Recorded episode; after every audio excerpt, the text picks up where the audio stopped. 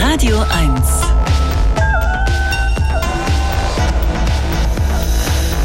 Die Sendung mit Westfam. Do it, do it.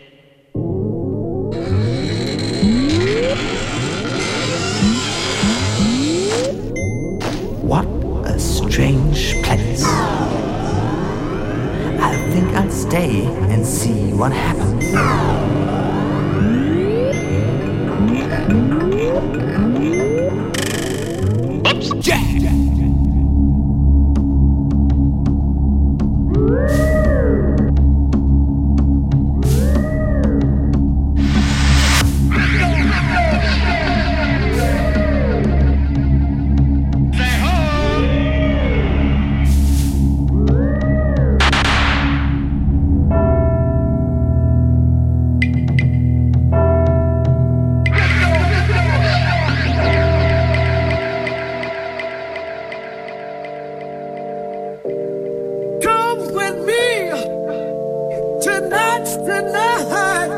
Come, come, come, come, with me, tonight's the night ist natürlich unser ewiges Motto. Das waren die Peach Boys, die das damals sangen, 1983.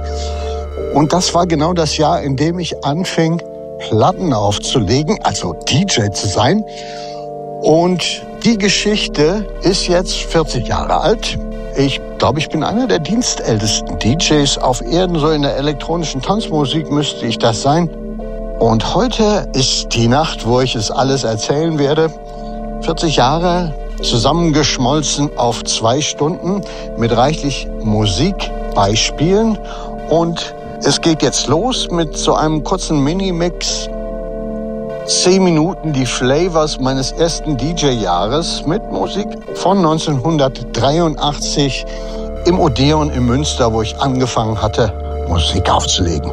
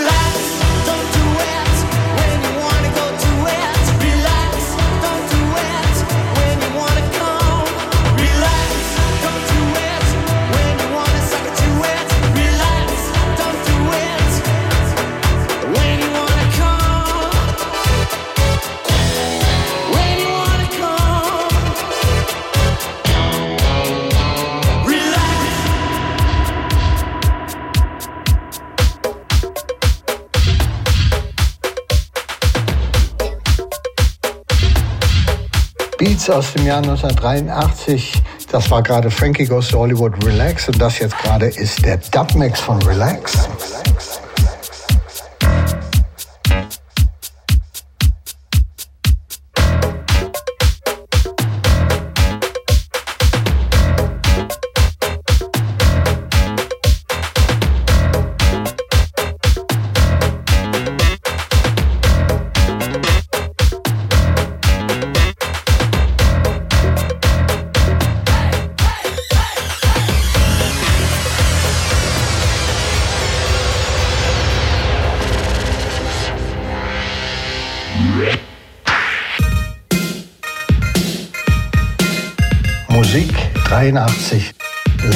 music play.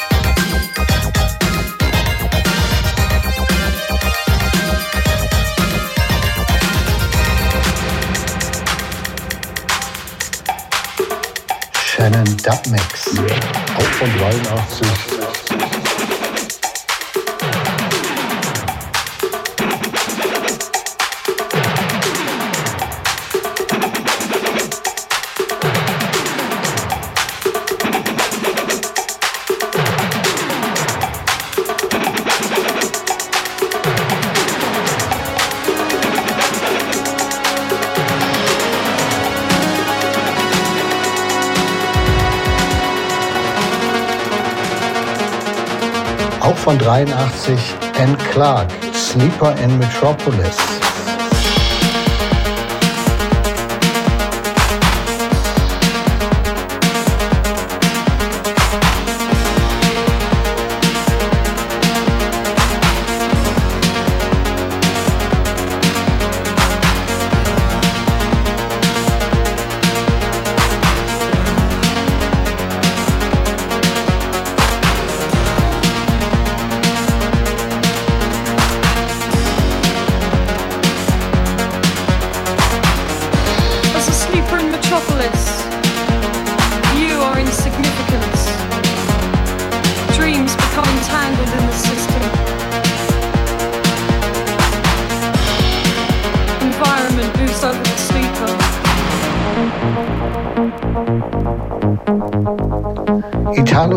Disco 83, My Mind, Hypnotic Tango.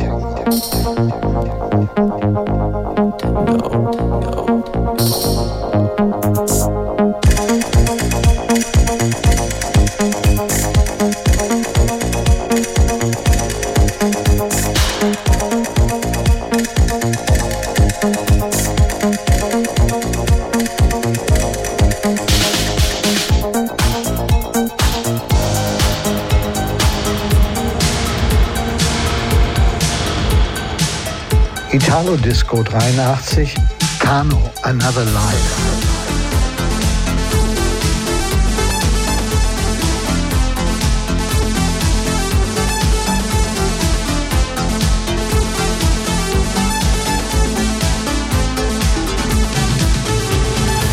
Synthie-Pop 83, Deepesh Mode, Get the Balance Right.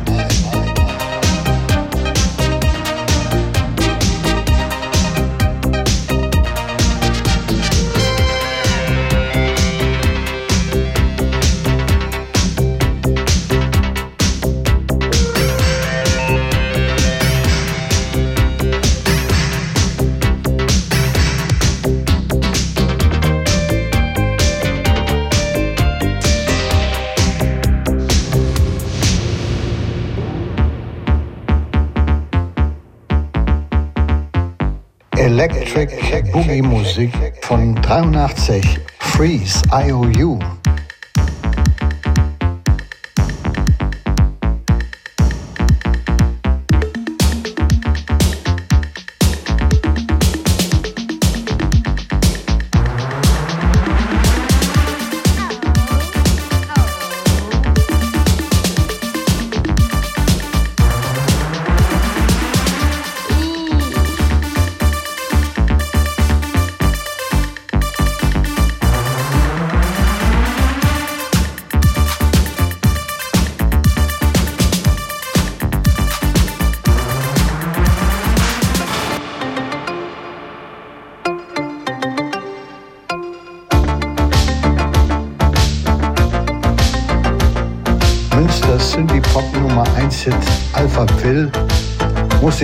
1986, dreimal am Abend spielen in Münster. Big in Japan.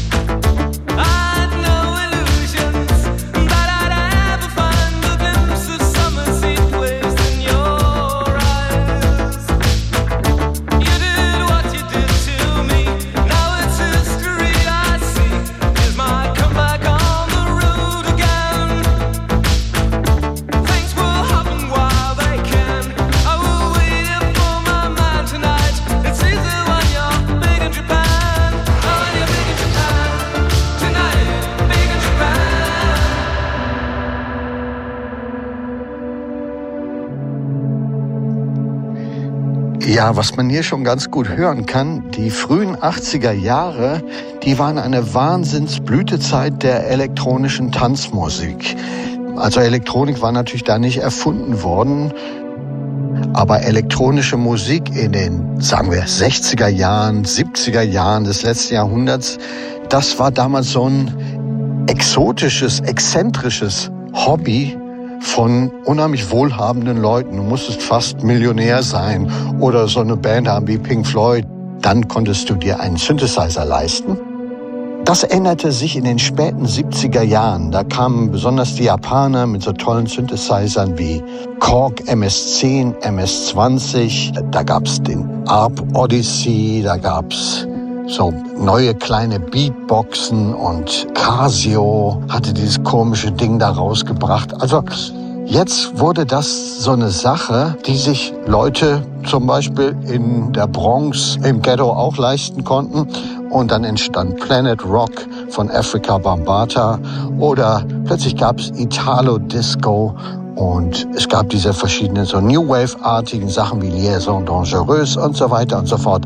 Das sind alles Entwicklungen, nachdem in den späten 70ern die Instrumente bereitgestellt wurden, sprach sich das dann so rum und in den nächsten Jahren, so ab 81, 82, 83, explodierte dann elektronische Tanzmusik, weil Leute in allen Ecken der normalen Welt sich das leisten konnten und jetzt anfingen damit herumzuspielen.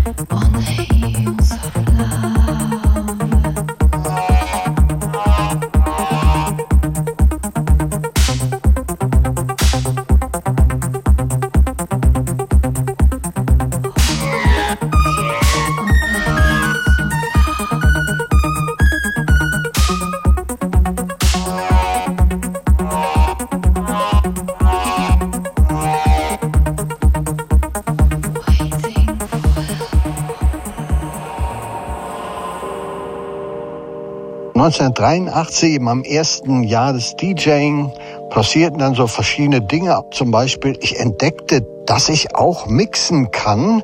Das hatte ich im Metropol in Berlin einmal gehört und dachte, das ist so rar. Das ist quasi so eine Geheimwissenschaft. Das kann ich bestimmt nicht. Äh, so, dann liefen zwei Platten zufällig gleichzeitig synchron. Dann dachte ich, nee, das muss ich jetzt ausprobieren. Bin immer in den Laden gefahren, habe Mixen geübt, so bei Putzlicht, wo keiner da war. Das ganze Geld wurde gespart. Am Anfang waren es 75 Mark am Abend, dann war ich ziemlich erfolgreich, dann waren es schon 150 Mark am Abend. Das Geld habe ich dann äh, gespart, weil ich ja keine Miete zahlen musste bei den Eltern und habe mir zwei Technics Turntables gekauft. Die waren noch relativ neu damals und dann habe ich als einer wahrscheinlich auch wieder den ersten Bedroom-Mixer im Kinderzimmer die Turntables gehabt, ab dann so fünf Stunden am Tag da gemixt und geübt und gecheckt.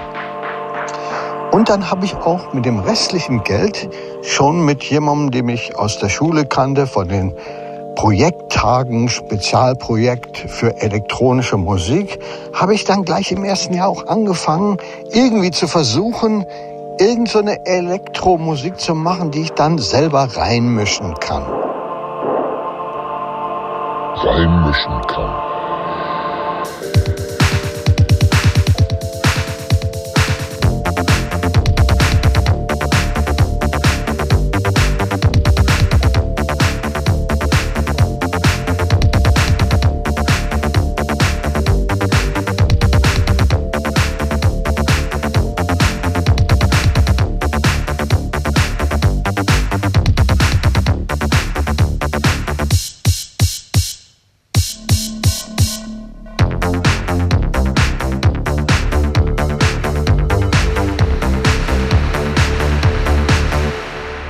Schreiben wir das Jahr 1984 und ich bekam den Ruf als DJ nach Berlin.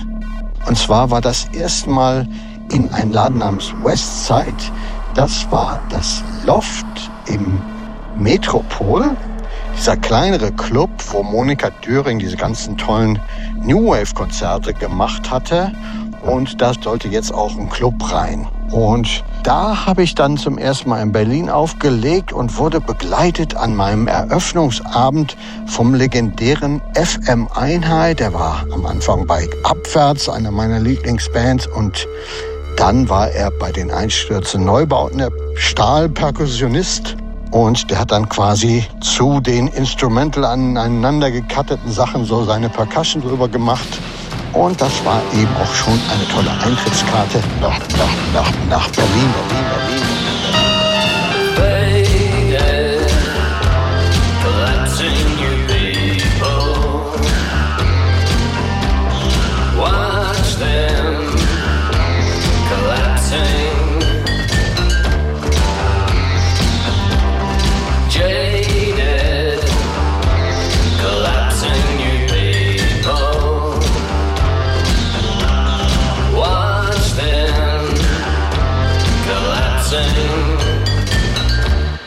So, und jetzt kommt aber eines der großen Wunder und glücklichen Zufälle meiner DJ-Karriere, nämlich kurz nachdem ich im Westside angefangen hatte, wurde die Stelle des Chef-DJ oben im Metropol frei.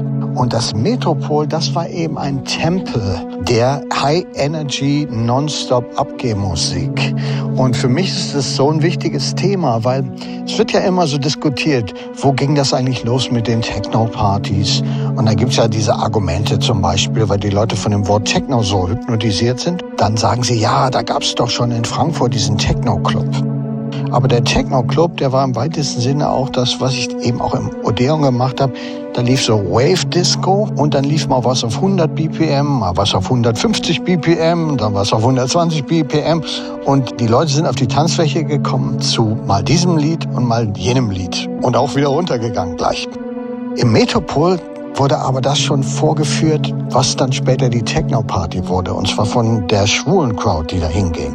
Nämlich Du kamst da rein und wirst reingesogen. Die Beats hämmerten, die, es war die ganze Zeit 130 BPM, ein Getrommel, ein Geratter, nur Sounds, nur Poppers in der Luft, nur Stroboskop und Laserblitze und die Leute schrien rum, die hatten Rasseln und Trillerpfeifen dabei. Und der DJ wurde gefeiert. Und wenn du mich fragst, was ist die Urform einer Techno-Party oder wo ging das los, dann ist das Metropol aller mindestens ein Vorläufer und vielleicht sogar einer der allerwichtigsten Vorläufer. In Deutschland läuft das Metropol auf jeden Fall außer Konkurrenz. Und in der Größe, in der Krassheit, mit dieser Energie, ich glaube, das gab es damals vielleicht noch in New York und vielleicht noch in San Francisco. Und danach wird es weltweit schon dünne mit sowas. Wir hören jetzt mal kurz eine angedeutete Soundskizze Westbam 84 im Metropol.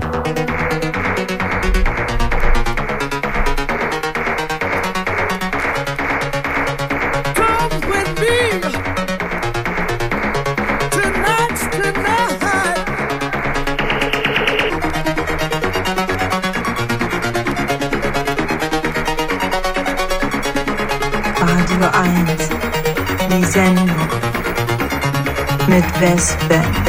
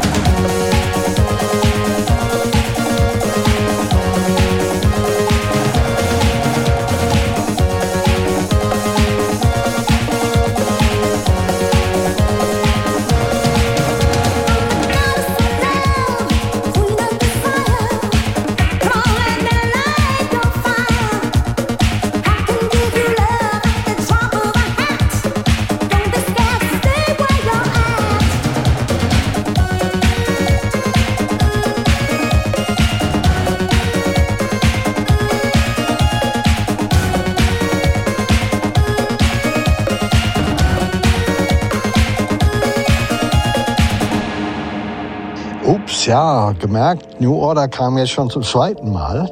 Aber das finde ich jetzt auch nicht ganz verkehrt, weil das ist eine Sache vom Metropol gewesen. Habe ich ja jede Woche fünf, sechs Stunden am Stück aufgelegt. Und damals, um 130 BPM durchzuziehen, nonstop, da liefen auch übrigens Sachen zwei, dreimal am Abend. Und es liefen auch Sachen wie I Feel Love von 1977 nochmal jeden Abend oder The Breaks of Kathmandu oder eben auch alles von Patrick Cowley und alles von OBO und so. Das lief halt, weil um die ganze Nacht Bum Bum Bum zu spielen, wie ja übrigens hier meine erste Platte, die hier auch mal ganz kurz reinkam, das ewige Bum Bum Bum zu halten, das war tatsächlich ein Kunststück. Weil wenn es hochkam, da gab es vielleicht vier, fünf neue Platten pro Woche, die in das Konzept reingepasst haben. Und die musste man auch erstmal finden. Also es war nicht so wie mit Beatport heute, wo du für dein Bum Bum Bum Programm pro Woche fünf Jahre neue Musik kaufen kannst.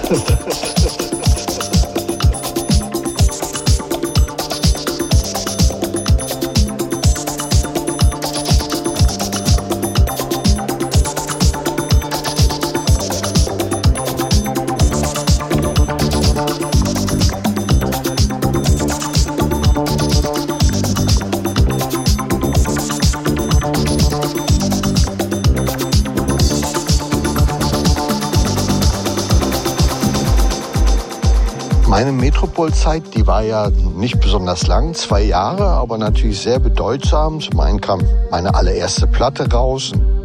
Das war jetzt noch ungewöhnlich, dass ein DJ selber seine eigene Sache macht. Und das Motto Bum, Bum, Bum war ja fast ein bisschen seherisch. Die andere Sache war, ich hatte auch dann irgendwann die Idee, der DJ ist der Künstler. Und auch das war jetzt noch exotisch, weil Leute wie DJ Chris, die hatten ja auch schon im weitesten Sinne DJ-Musik gemacht, also gemixt mit so endlosen Übergängen. Aber das war für die nur so eine, eine Art, Musik zu präsentieren. Ich dachte aber, Moment mal, daraus und dafür entsteht eigentlich eine völlig neue Herangehensweise. Und der DJ ist eben nicht nur der Musikpräsentator, sondern er wird dadurch Musikerfinder. Da habe ich auch damals ein Manifest drüber geschrieben.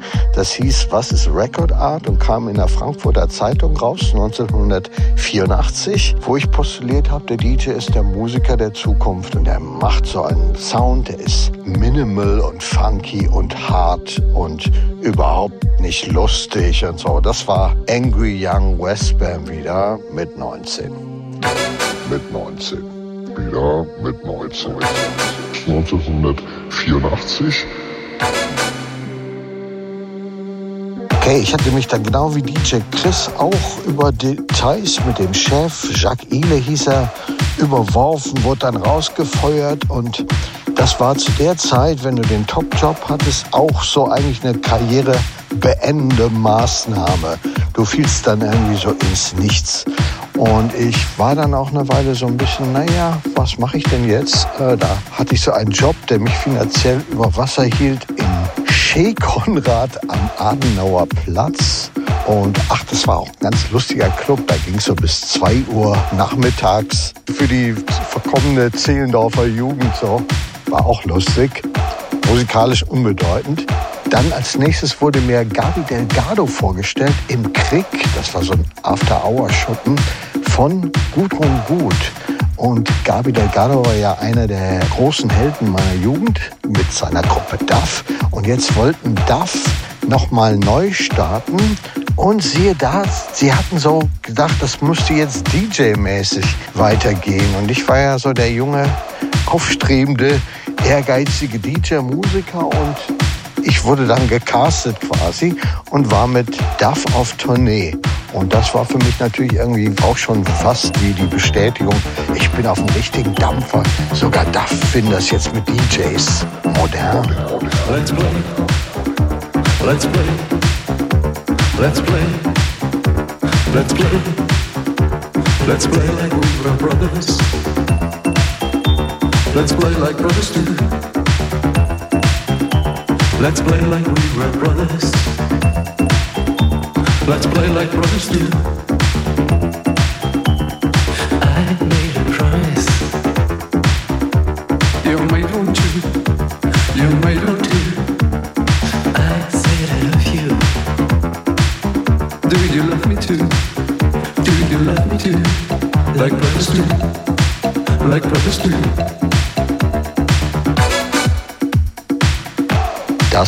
Brothers, das war die Single zur Duff Tour. Und während dieser Tour entdeckten Gabi Delgado und ich den Begriff Hausmusik. Da gab es so diese Compilation, The House Sound of Chicago, die war aus England. Und ich habe das ja schon mal erzählt. Ich hatte die ersten Hausplatten gespielt im Metropol. Die liefen quasi unter High Energy mit. Ja? Das Neue war irgendwie, die waren funkiger und ein bisschen schmutziger, aber die hatten eben genau diese Energie und das sneakte in meine Sets so hinein, ohne dass ich erstmal gemerkt hätte, dass es überhaupt was Neues ist. Und äh, als wir das dann gecheckt hatten, hatten wir die berühmte erste Hausparty Deutschlands gemacht, 1986 eben, Ex und Pop, was ja nun gar kein Club war, aber wo wir dachten, das passt so gut, das ist so schmutzig und so underground und so geniale Dilettantenmäßig. Wir machen das da und nicht in irgendeinem Disco-Tempel. So, und als nächstes passierte dann das. Ähm, 1987 kamen so ein paar Hippies to town. Ähm, die hatten so ein Disco-Zelt, die waren so aus dem Roncalli-Umfeld und die wollten jetzt eine Disco-Party im Zirkuszelt machen. Und das hörte sich ja schon sehr hippie-mäßig an. Es waren auch so Hippies und die meinten so, ja komm, äh, da spielst du auch mal die Stones und so, wie so Hippies immer drauf waren. Und dann dachte ich, na ja, schauen wir mal, was sie dazu sagen, wenn ich da so mein Ding mache mit Hausmusik. Und jetzt, das hat sich ja dann auch später gezeigt, 88 kam ja aus London auch diese Hausparty, äh, die Acid Party, wie sie dann hieß, auch mit so einem wahnsinnigen Hippie-Vibe. Mit anderen Worten, dieser Hip, mit anderen Worten, dieser Hippie-Vibe, der funktionierte wahnsinnig toll mit diesen treibenden, funky, schwarzen Housebeats aus Chicago. Und das wurde mein Ding die nächsten paar Jahre und gerade 1987, 88 meiner Meinung nach wirklich groundbreaking weltweit eine der einzigartigen Läden, wo schon tausende Leute auf Hausmusik durchdrehten. Wohlgemerkt, ohne dass es damals schon so eine Szene dafür gegeben hat. Es, es gab jetzt noch nicht diese Techno, House, Rave-Szene oder irgendwas. Das waren die Leute, die damals ausgegangen sind. Die haben es gefeiert. Aber ohne genau zu wissen, was es ist. Now this is how it started. My dreams are broken hearted. Did I want you, baby? We'll never be the same. Cause you played those silly games and yet I want you. Girl, they say we were an item. My thoughts I try and hide them. Did I need you? Uh-huh. But when we get down to it, I just love way you do it, and I love you.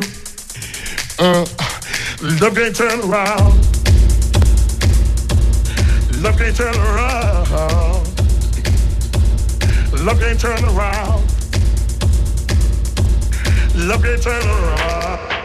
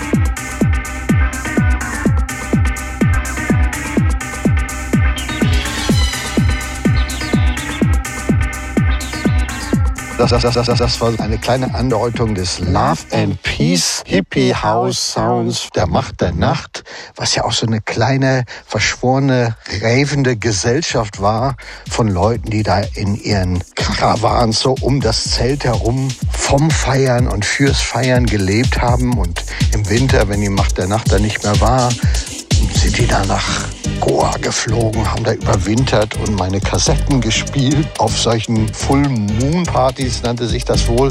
Ich war da selber nie. Ansonsten war das ja auch diese Zeit von Glasnost und Perestroika, was auch so ein bisschen in die Richtung Love and Peace ging. Und wir waren dann tatsächlich 87 auch eingeladen schon in die Sowjetunion. Das war natürlich für mich jetzt auch wieder so dieses, ja, was dann später mit der Love Rate wurde, Hausmusik als Friedensbotschafter. Ja? Und da gab es diesen DJ Eastbam und wir haben dann eine Party da gemacht in der Sowjetunion und auch Turntables mitgebracht, dagelassen. Darauf basierte dann die Soviet House Nation. Ja? Und es ging ja dann, wie wir wissen, auch mit der DDR langsam zu Ende durch diese ganzen Umwandlungen. Aber eine tolle Sache hat die DDR noch gebracht, nämlich 89 wurden wir auch eingeladen. Der Sender Freies Berlin hat ja unsere Musik immer auch in den Osten abgestrahlt. Und da hatten wir auch schon viele Fans.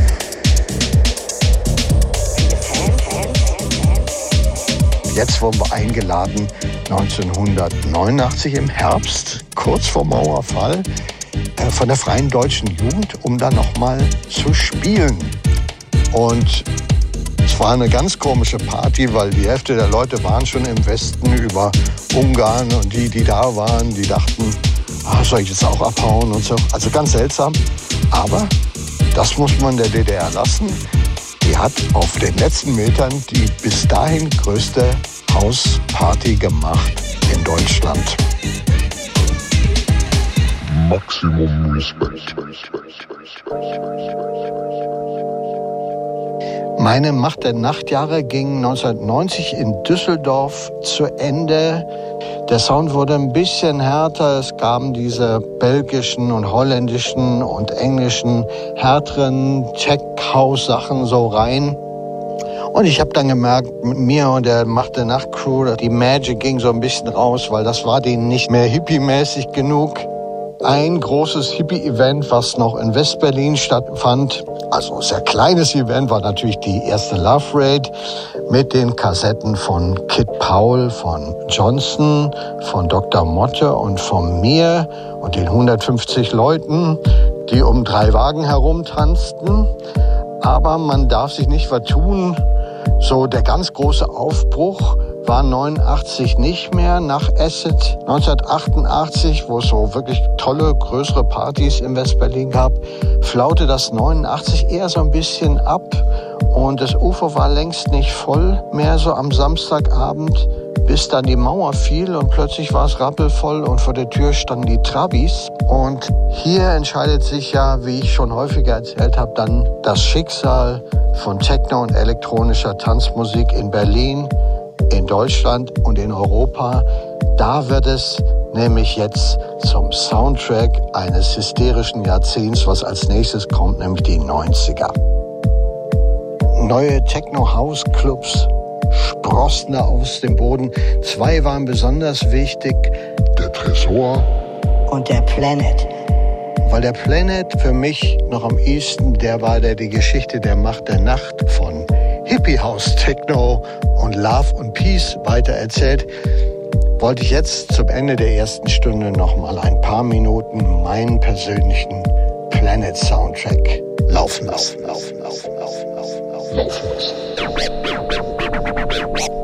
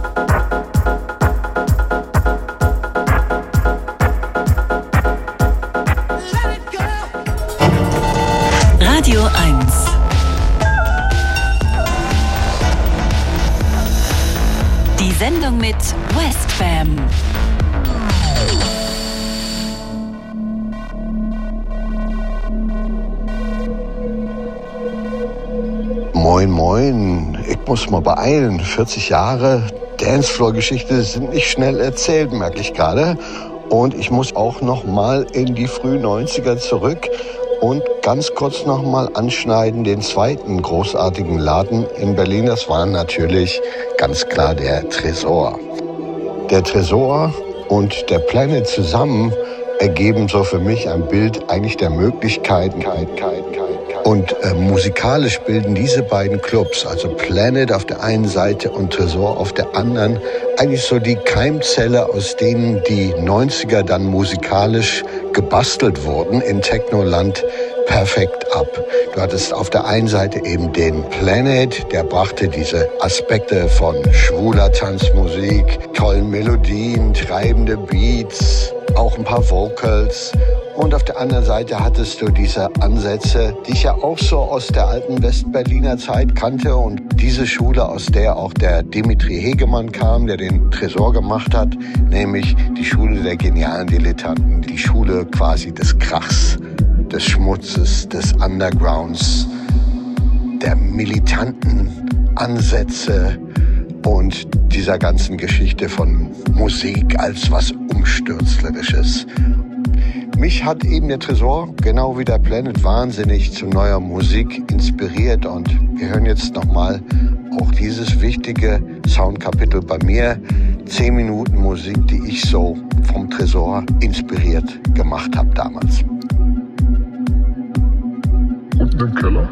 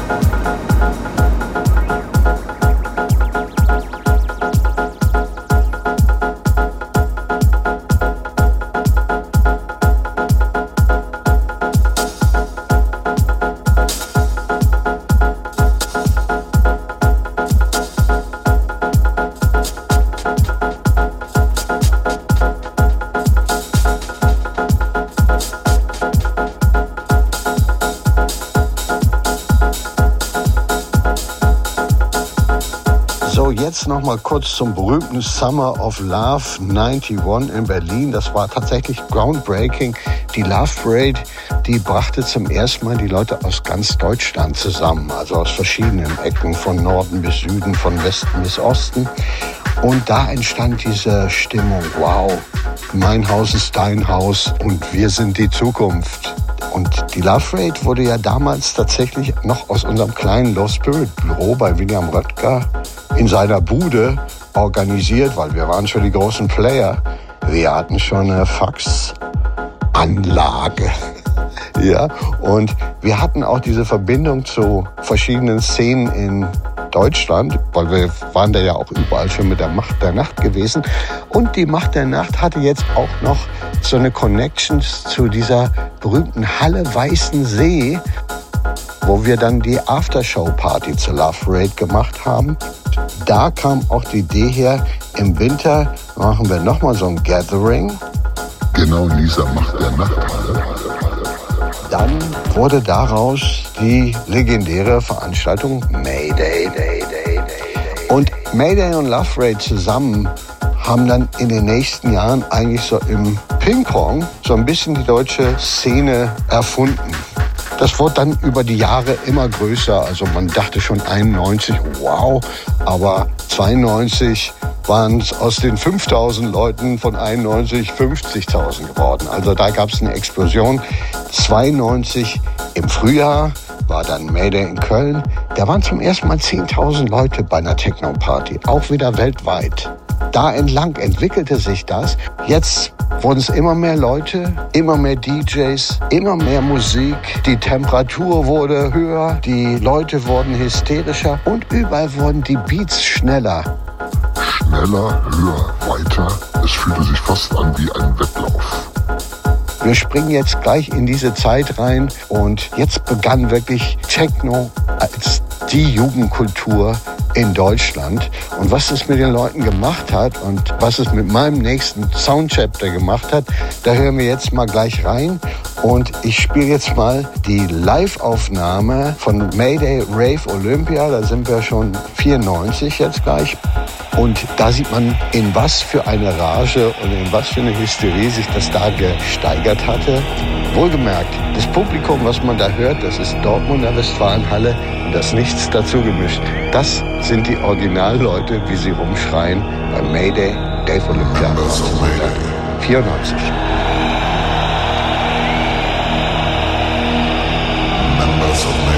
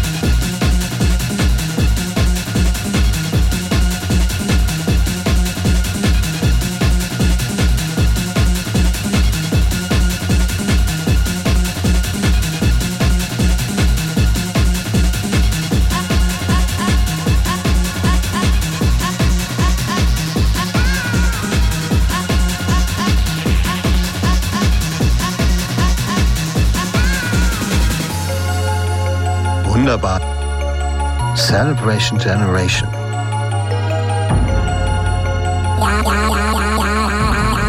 Ja, die Rave-Explosion 93, 94, das war natürlich eine der wichtigsten Sachen, die wir so veranstaltet haben. Mit auch unseren ganzen tollen Künstlern, Maruscha, RMB, Mark O, Hartsequenzer nicht zu vergessen, mein Bruder DJ Dick, Ravers Nature und wie sie alle hießen. Ich habe ja zwei solche Tempo-Explosionsmomente in meinem Leben miterleben dürfen. Das eine war Pogo mit 15, das andere war die Ravene Gesellschaft mit 30. Und was bei beiden Momenten gleich war, für mich waren sie nicht lange haltbar. Also Pogo war so auch nach zwei Jahren für mich vorbei und ähnlich war es auch mit Rave. Rave ist ja so eine Sache, wo sich die Geister streiten, war das jetzt gut oder scheiße. Für mich ist das gar keine Frage. Das war wahnsinnig wichtig und wahnsinnig toll. Und wenn wir heute Sendungen machen über Technokultur überall, ja dann, weil diese Musik eben die ganze Gesellschaft schockiert und beeinflusst hat und weil sich die Gesellschaft darin wiedergefunden hat. Und in diesem Prozess, da schwappte Rave in die Gesellschaft und die Gesellschaft schwappte auch zurück in Rave. Und ja, das verstört dann immer die frühen Leute, die im Tresor oder im UFO rumstanden oder die ersten Leute von der Love Rate. Und die haben dann das Gefühl, ihnen wird was weggenommen.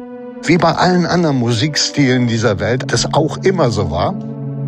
Trotzdem reden wir über Punk heute noch, weil es ein gesellschaftliches Phänomen war. Und wir reden über DJs heute noch, weil es ein gesellschaftliches Phänomen war und nicht ein obskures Hobby von 100 Leuten in einem Keller in Berlin. Berlin,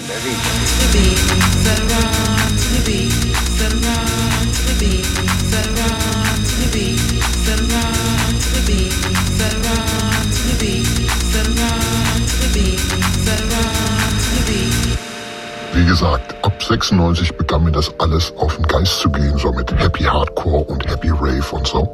Das hatte wohl damit zu tun, es kamen natürlich tausend Leute und sprangen auf den Zug auf. Und selbst unsere Künstler, die machten dann irgendwie so Sachen, da transzendierte das so von dem großen, verrückten, anti-autoritären Kindergarten, der Rave am Anfang noch war,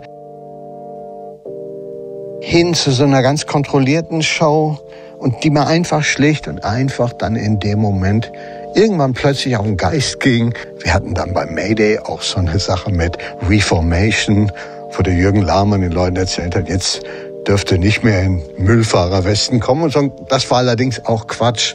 Aber ich dachte mir dann irgendwann, nee, pass auf, Alter, du musst dich jetzt wieder, wie sagt man so schön, neu erfinden. Berlin war für mich eigentlich immer der beste Neuerfindungsort gewesen. Ich dachte, ich muss mal wieder irgendwas in Berlin anfangen. Und da hatten gerade meine alten Kumpels vom Planet, Hille, Andreas und die berühmte Glamour Crew einen neuen Laden aufgemacht, nämlich das E-Werk an der Wilhelmstraße. Und da fing ich jetzt an, wieder quasi eine Residency in Berlin zu spielen. Und da habe ich mich tatsächlich neu erfunden. Ist so ein bisschen blöd, dieser Ausdruck, sich neu erfinden. Und zwar ging das auch los und damit geht jetzt auch mein E-Werk Sound Mix Snippet los, nämlich Terminator. Der Terminator macht alles neu.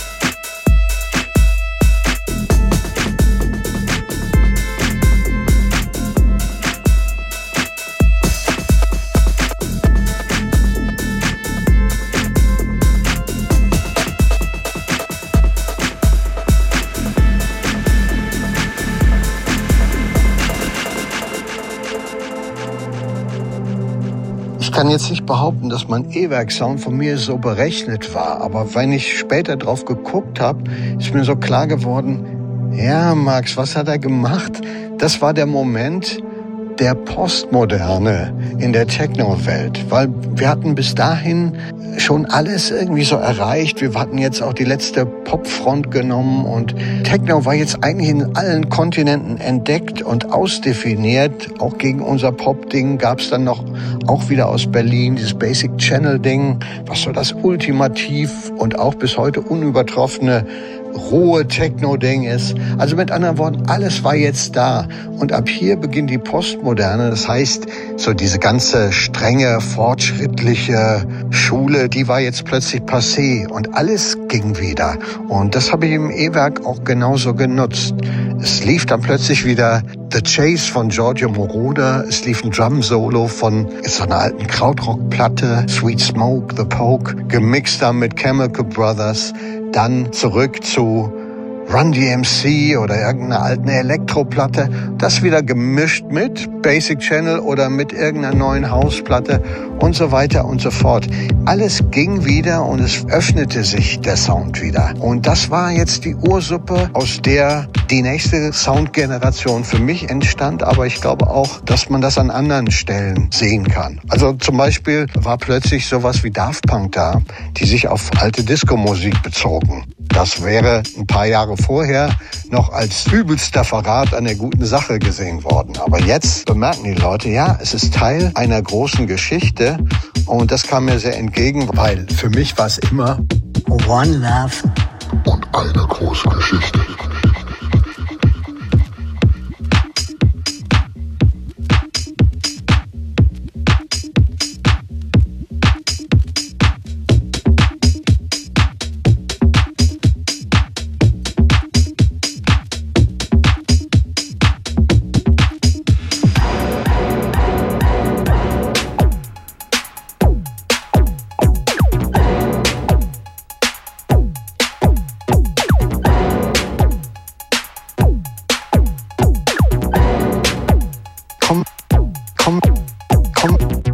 Jetzt auch gleich zum nächsten Soundkapitel.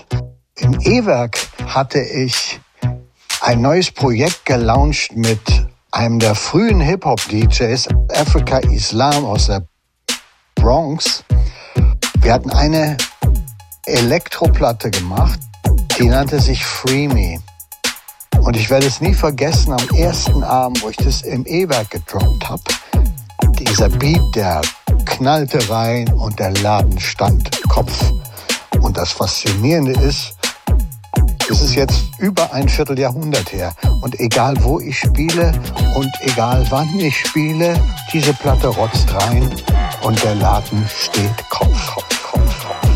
Und, und, und genau mit diesem Lied beginnt unsere heißgeliebte Electric Kingdom Era. Und da hören wir jetzt rein.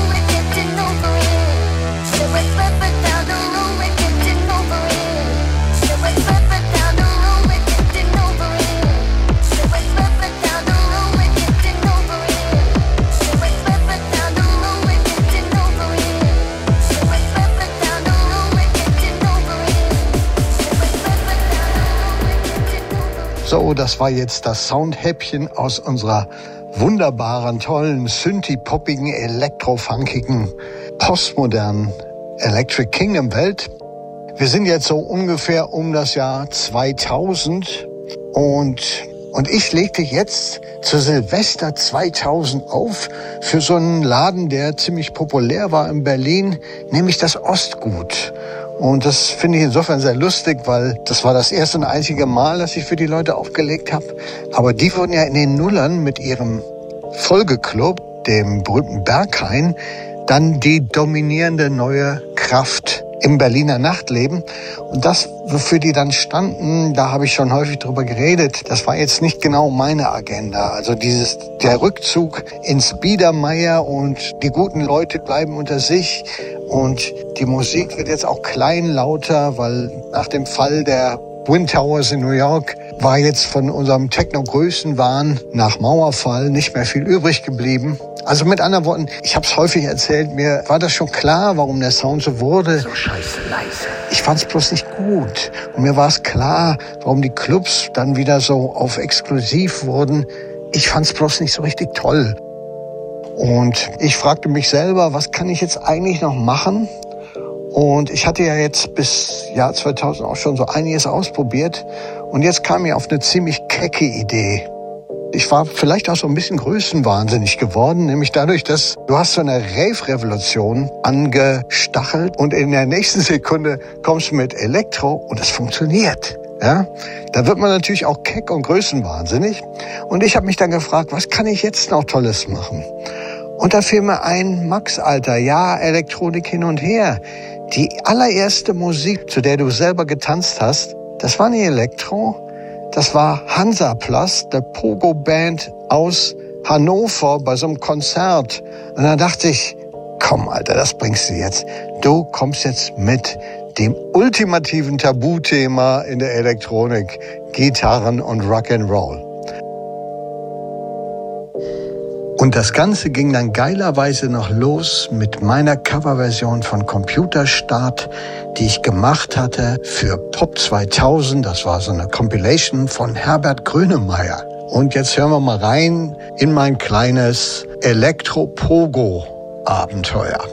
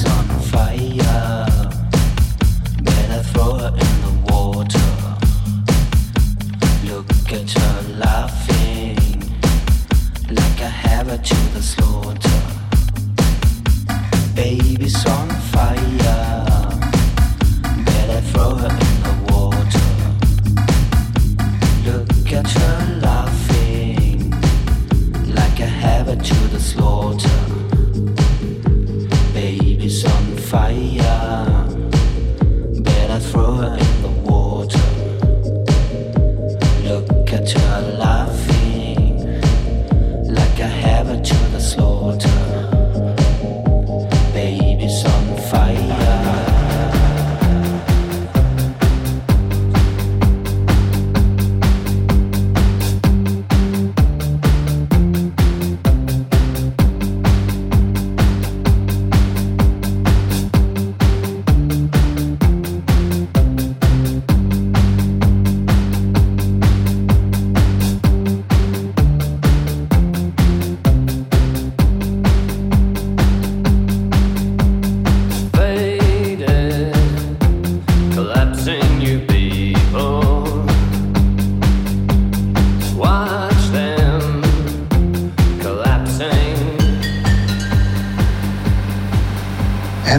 Goes on and the beat goes on. 83 bis 2023. Ich rock jetzt seit 40 Jahren. Und es macht mir auch immer noch Freude, sowohl Musik machen wie auch Musik auflegen.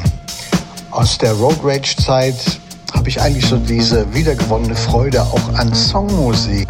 Und das hat dann auch tolle Früchte getragen, wie zum Beispiel das Album Götterstraße, was vielleicht sogar mein bestes Album ist. Hat ewig gedauert, fünf Jahre haben wir dran gearbeitet. Mit 20, da musst du deine Dummheit nutzen, deine Naivität, deine Unwissenheit, um auf Neuland zu stoßen. Das steht dir nicht mehr gut, wenn du auf die 60 zugehst. Da musst du versuchen, weise zu werden und dein Wissen zu benutzen. Aber ganz ehrlich, das macht mir fast noch mehr Spaß als dieses Rumrühren im Trüben, als ich 18 war. Wobei war auch geil. Da, da, da, dann ist es auch noch mal so, als DJ hast du heute so tolle Möglichkeiten, nämlich das, worum es mir eigentlich ursprünglich ging. Nicht immer vom leeren Blatt sitzen, sondern auch Musik von anderen weiter zu prozessieren. Weil, weil, weil, weil, weil genau das ist natürlich im Grunde DJ Culture. DJ Culture. Also von daher finde ich es viel toller, mir bei Beatport jetzt einen Buff zu kaufen, das weiter zu prozessieren, umzuschneiden, einen kleinen Vocal oder irgendeinen Sound drauf zu machen und das dann wieder sofort am nächsten Tag in meinem Mix zu haben. Da hätte ich mit 18 von geträumt. Also von daher hält das Leben auch immer neue Abenteuer bereit. Und natürlich kommen, wenn man älter wird und immer seine Sache gut macht, auch diese wunderbaren Dinge herbei, die man nur erleben darf, wenn man 100 Jahre irgendwas macht. Wie zum Beispiel, irgendwann kommen dann die Salzburger Festspiele und sagen, Herr Lenz, wir würden Sie doch gerne bitten, dieses Projekt für uns zu machen. Westbam meets Wagner. Und da sage ich natürlich, ah, ich habe 40 Jahre auf Sie gewartet. Endlich ist es soweit. Und wie es dann weitergeht von hier aus, das werden wir sehen. Ich zögere zu sagen, die nächsten 40 Jahre. Aber ein paar Jahre haben wir, glaube ich, noch. Danke fürs Zuhören. Bis später. I'm drowning. I'm lost. I can't escape. The ecstasy, the fulfillment. I'm lost in you. I'm here lost inside of you. Night of love. Sinking, fading, falling, scratching, sinking, fading, falling, down,